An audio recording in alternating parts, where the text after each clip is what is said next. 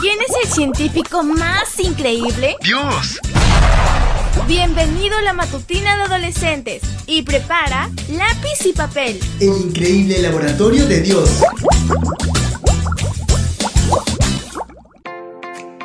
Muy buenos días para todos.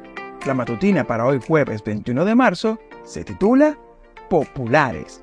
Lucas 2.52 nos dice lo siguiente. Jesús seguía creciendo en sabiduría y estatura y gozaba del favor de Dios y de los hombres. ¿Estás listo? Vamos a comenzar. ¿Quiénes son los alumnos más populares de tu clase o de tu escuela? A menudo la sensación de ser popular acaba confundiéndose con la idea de ser verdaderamente querido. Algunas personas se acercan a quienes son populares solamente por el estatus que eso representa y no por tener un sentimiento real de cariño y amistad hacia la persona. Este es el comportamiento de la mayoría de la gente. Las amistades profundas y verdaderas suelen surgir no porque la otra persona tenga algo que ofrecernos, sino por tener afinidades y sueños en común.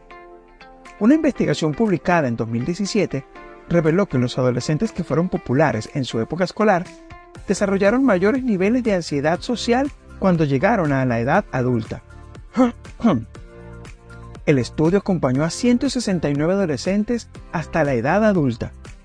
Los resultados también señalan que los adolescentes que daban prioridad a las amistades íntimas y que no eran populares tenían un aumento del sentido de autoestima, menor ansiedad social y menos síntomas de depresión hasta los 25 años.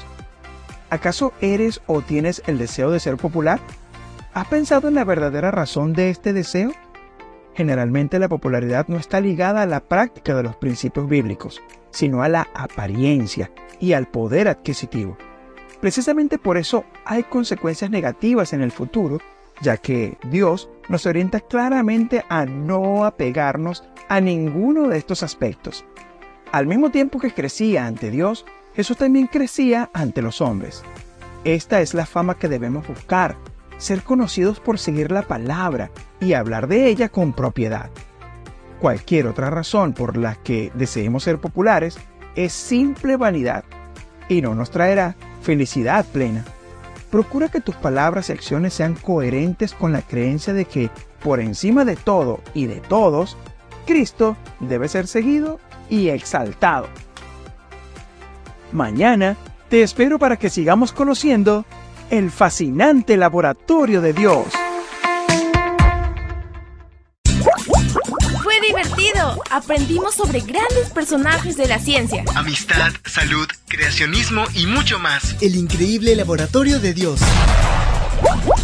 Esta fue una presentación de Canaan Seven Day Adventist Church y DR Ministries. Hasta la próxima.